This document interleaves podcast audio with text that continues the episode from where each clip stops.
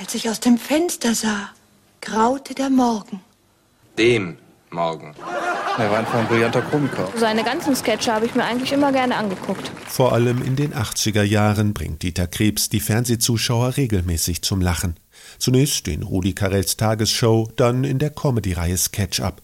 Aber er spielt auch ernste Rollen, Schauspielerkollege Wolfgang Müller. Dieter war ein absolutes Allround-Talent. Was hat der liebe Gott gesagt, nachdem er das Ruhrgebiet geschaffen hatte? Essen ist fertig. Genau dort in Essen wird Dieter Krebs heute vor 75 Jahren geboren. Das junge Talent zieht es schon früh auf die Bühne. Vor dem Abi verlässt er das Gymnasium, um sich an der Volkwang-Schule zum Schauspieler ausbilden zu lassen. Von da an geht es Schlag auf Schlag. Sicher, Show ist mein Leben. Mit 24 erhält er sein erstes Engagement am Theater in Oberhausen. Ein Jahr später steht er schon vor der Filmkamera und ist ab 1973 neben Heinz Schubert in der Kultserie Ein Herz und eine Seele zu sehen. Als rebellierender Schwiegersohn und Gegenspieler von Ekel Alfred. Alfred steht sogar auf, wenn die Hymne gespielt wird. Auch wenn er ganz allein im Zimmer ist. Ist was dabei? Bei ihm fällt das ja auch nicht so auf, ob der nur steht oder sitzt. Das war in erster Linie einfach auch ein ziemlich unverhoffter Popularitätsschub. Anschließend wechselt Dieter Krebs ins Krimifach, ermittelt acht Jahre lang in der Serie Soko 5113 und wird von Rudi Carell für seine satirische Tagesshow engagiert.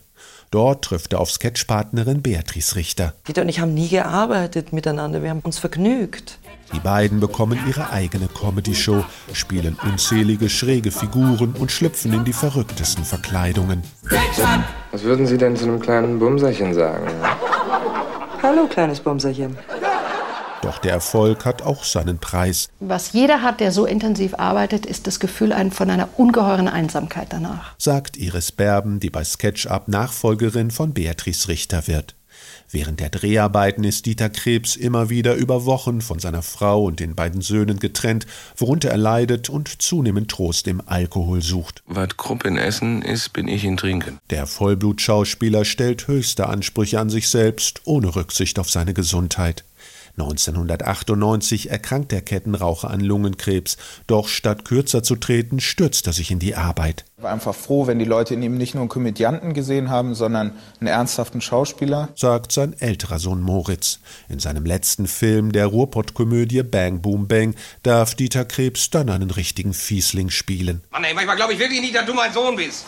Ich mal wissen, in welchen Alkoholiker deine Mutter damals rumgeholt hat. Schon schwer krank erfüllt er sich noch einen letzten Wunsch und geht mit einem Bühnenprogramm auf Tournee. Anfang 2000 stirbt Dieter Krebs im Alter von 52 Jahren. Sein Kollege Wolfgang Müller. Das war kein gekünstelter, wichtigtuerischer Schauspieler, sondern einfach Junge aus dem Ruhrpott. Der übrigens auch eine ganz besondere Revierhymne hinterlassen hat, denn der Text zum Currywurstlied stammt aus seiner Feder. Abends nach der Schicht was Schöneres, hier wird nicht als wie Currywurst. Wenn Sie wissen, was ich meine.